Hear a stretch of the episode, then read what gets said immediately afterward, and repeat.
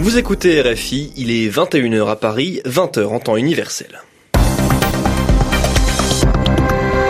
Thomas Vichard. Bonsoir et bienvenue dans votre journal en français facile. Avec moi pour vous le présenter ce soir un autre Thomas, Thomas Schnell. Bonsoir. Bonsoir Thomas et bonsoir à tous. À la une de cette édition, la bénédiction Urbi et Orbi du pape François au Vatican. C'est son traditionnel message de Noël prononcé depuis la place Saint-Pierre au Vatican. Le souverain pontife appelle à la paix et à la réconciliation dans le monde. Dans ce journal, nous irons à Hong Kong où les festivités de Noël ont été gâchées par des émeutiers irresponsables et égoïstes. C'est en tout cas ce qu'explique la chef de l'exécutif, Carrie Lam. Hier soir, de nouvelles violences sont survenues entre forces anti-émeutes et militants pro-démocratie après quelques jours plus calmes et une théorique trêve de Noël. Et puis on évoquera également la démission de Travis Kalanick.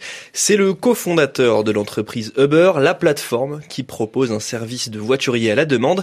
Un départ qui est tout sauf une surprise, vous l'entendrez à la fin de ce journal.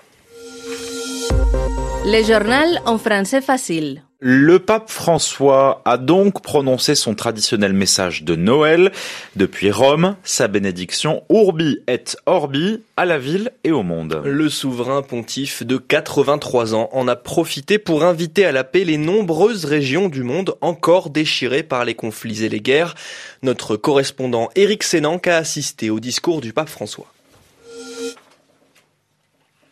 Bon Natale. Depuis le balcon de la basilique Saint-Pierre, le pape François n'a pas occulté les drames qui défigurent le monde. Il y a des ténèbres dans les conflits économiques, géopolitiques et écologiques, mais plus grande est la lumière du Christ, a-t-il dit après avoir souhaité un joyeux Noël aux fidèles. François a appelé la communauté internationale à garantir la sécurité au Moyen-Orient, en particulier en Syrie, et a souhaité cette année avoir une pensée spéciale pour le Liban.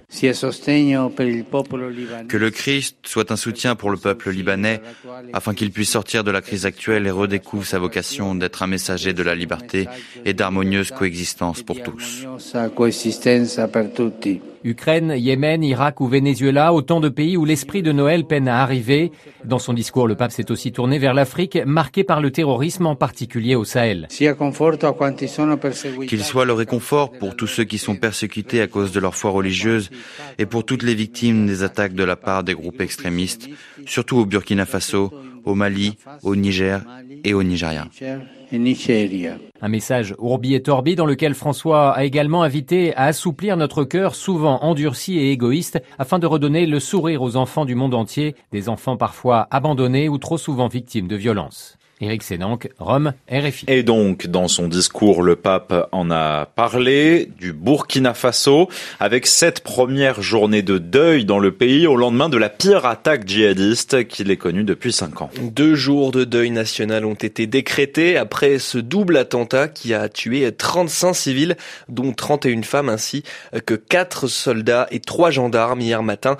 Le président burkinabé a dénoncé un acte barbare. L'attaque a eu lieu dans la province de Soum à Arbinda dans le nord du pays. L'Algérie, en deuil national également, a enterré le général Ahmed Gaïd Salah aujourd'hui. Des funérailles dignes d'un chef d'État pour celui qui était l'homme fort du pays depuis le début de la contestation populaire à l'encontre de l'ancien président Abdelaziz Bouteflika.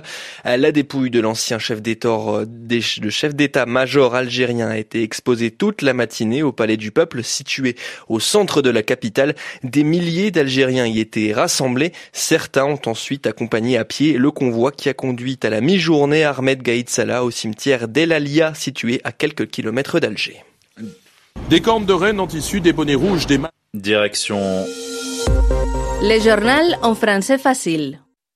Direction Hong Kong à présent, où la trêve de Noël a été très relative. L'ancienne colonie britannique connaît sa crise la plus grave depuis qu'elle a été rétrocédée à la Chine en 1997, c'est-à-dire le moment où la Grande-Bretagne a rendu le territoire à Pékin, avec des violences en marge des fortes mobilisations pour demander notamment une plus grande autonomie et davantage de démocratie, des violences qui avaient pourtant baissé en intensité depuis un mois, mais cette nuit, les forces anti-émeutes sont intervenues dans les quartiers commerçants de pour disperser des manifestations de militants pro-démocratie déguisés en Père Noël. Sur place, le reportage de Stéphane Lagarde. Des cornes de rennes en tissu, des bonnets rouges, des masques en papier sur le visage, la poignée de protestataires croisés à Causeway Bay est bien difficile à distinguer dans la foule joyeuse du lendemain de réveillon. Dans ces ruelles du shopping de Hong Kong, peu de slogans, mais des pancartes des hommes et des femmes sandwich invitant à venir essayer les menus des restaurants alentours. Malgré l'appel à la trêve de personnalités comme le cardinal John Tong de Hong Kong, la contestation doit continuer, affirme Lu, commerçante du quartier. Ils n'ont pas répondu à nos revendications, donc on doit continuer. C'est Noël, on ne travaille pas. On en profite pour s'exprimer, car les arrestations continuent. Même si on célèbre les fêtes en famille, on ne doit pas oublier les jeunes qui manifestent. Joyeux Noël lance les enfants tirés par la main de leurs parents pressés. Cette ambiance de fête n'a pas empêché l'intervention des forces anti-émeutes cette nuit après minuit pour disperser des manifestants près de centres commerciaux ou de grands hôtels. Des hôteliers qui font grise mine avec des taux d'occupation qui ont continué de baisser pour Noël malgré des prix de chambre parfois diminués par deux. Stéphane Lagarde, Hong Kong, RFI. Ces affrontements ont été condamnés par le pouvoir pro-chinois. Sur son compte Facebook, la chef de l'exécutif, Carrie Lam, a expliqué que les émeutiers étaient irresponsables et égoïstes et qu'ils avaient gâché les festivités de Noël. Noël également en Australie où les incendies continuent de ravager le pays, notamment dans la région de Nouvelle-Galles du Sud. Et malgré un léger répit grâce aux pluies, la situation reste très tendue autour de ces feux de brousse. Plus de 3 millions d'hectares de végétation et près de 900 maisons sont déjà parties en fumée. Les pompiers sont plus que jamais mobilisés pour tenter d'éteindre les flammes. Greg est l'un d'entre eux et il prévient, la situation est loin d'être terminée. Les quelques averses la nuit dernière à Sydney et en Nouvelle-Galles du Sud n'ont offert qu'un très court répit aux quelques 2000 pompiers qui profitent des températures plus fraîches à Noël pour renforcer les lignes de confinement avant une nouvelle détérioration des conditions météo attendues pour ce week-end. L'Institut météo prévoit une nouvelle hausse des températures jusqu'à 45 degrés qui pourrait frapper l'ouest de Sydney dimanche et lundi. La situation reste très précaire avec une cinquantaine de feux de brousse actifs en Nouvelle-Galles du Sud, notamment deux incendies incontrôlés qui se sont développés au nord et au sud d'un axe routier important reliant Sydney au site naturel des Blue Mountains. L'incendie au nord a déjà détruit un demi-million d'hectares. En tout, rien qu'en Nouvelle-Galles du Sud, près de 3 millions et demi d'hectares sont partis en fumée, soit une superficie supérieure à la taille de la Belgique. D'autres feux de forêt frappent durement les États du Queensland, de Victoria, d'Australie la Tasmanie et l'Australie occidentale.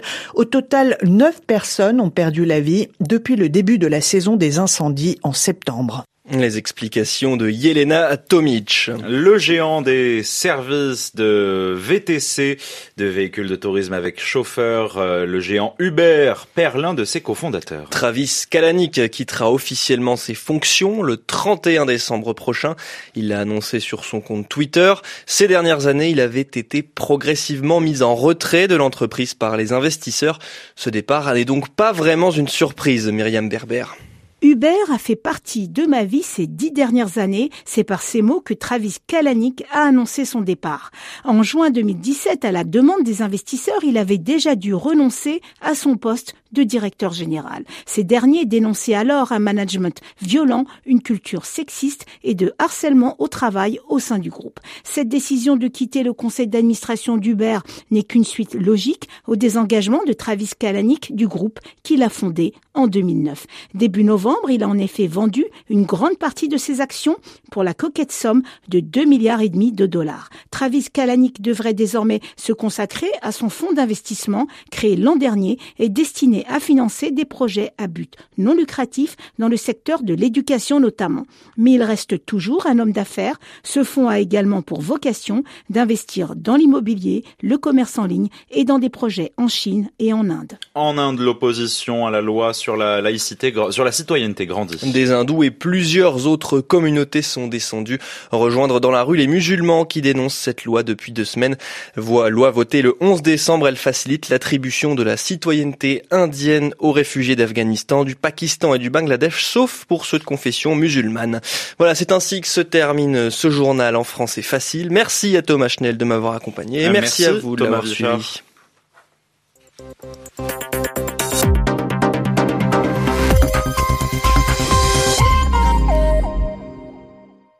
En Centrafrique,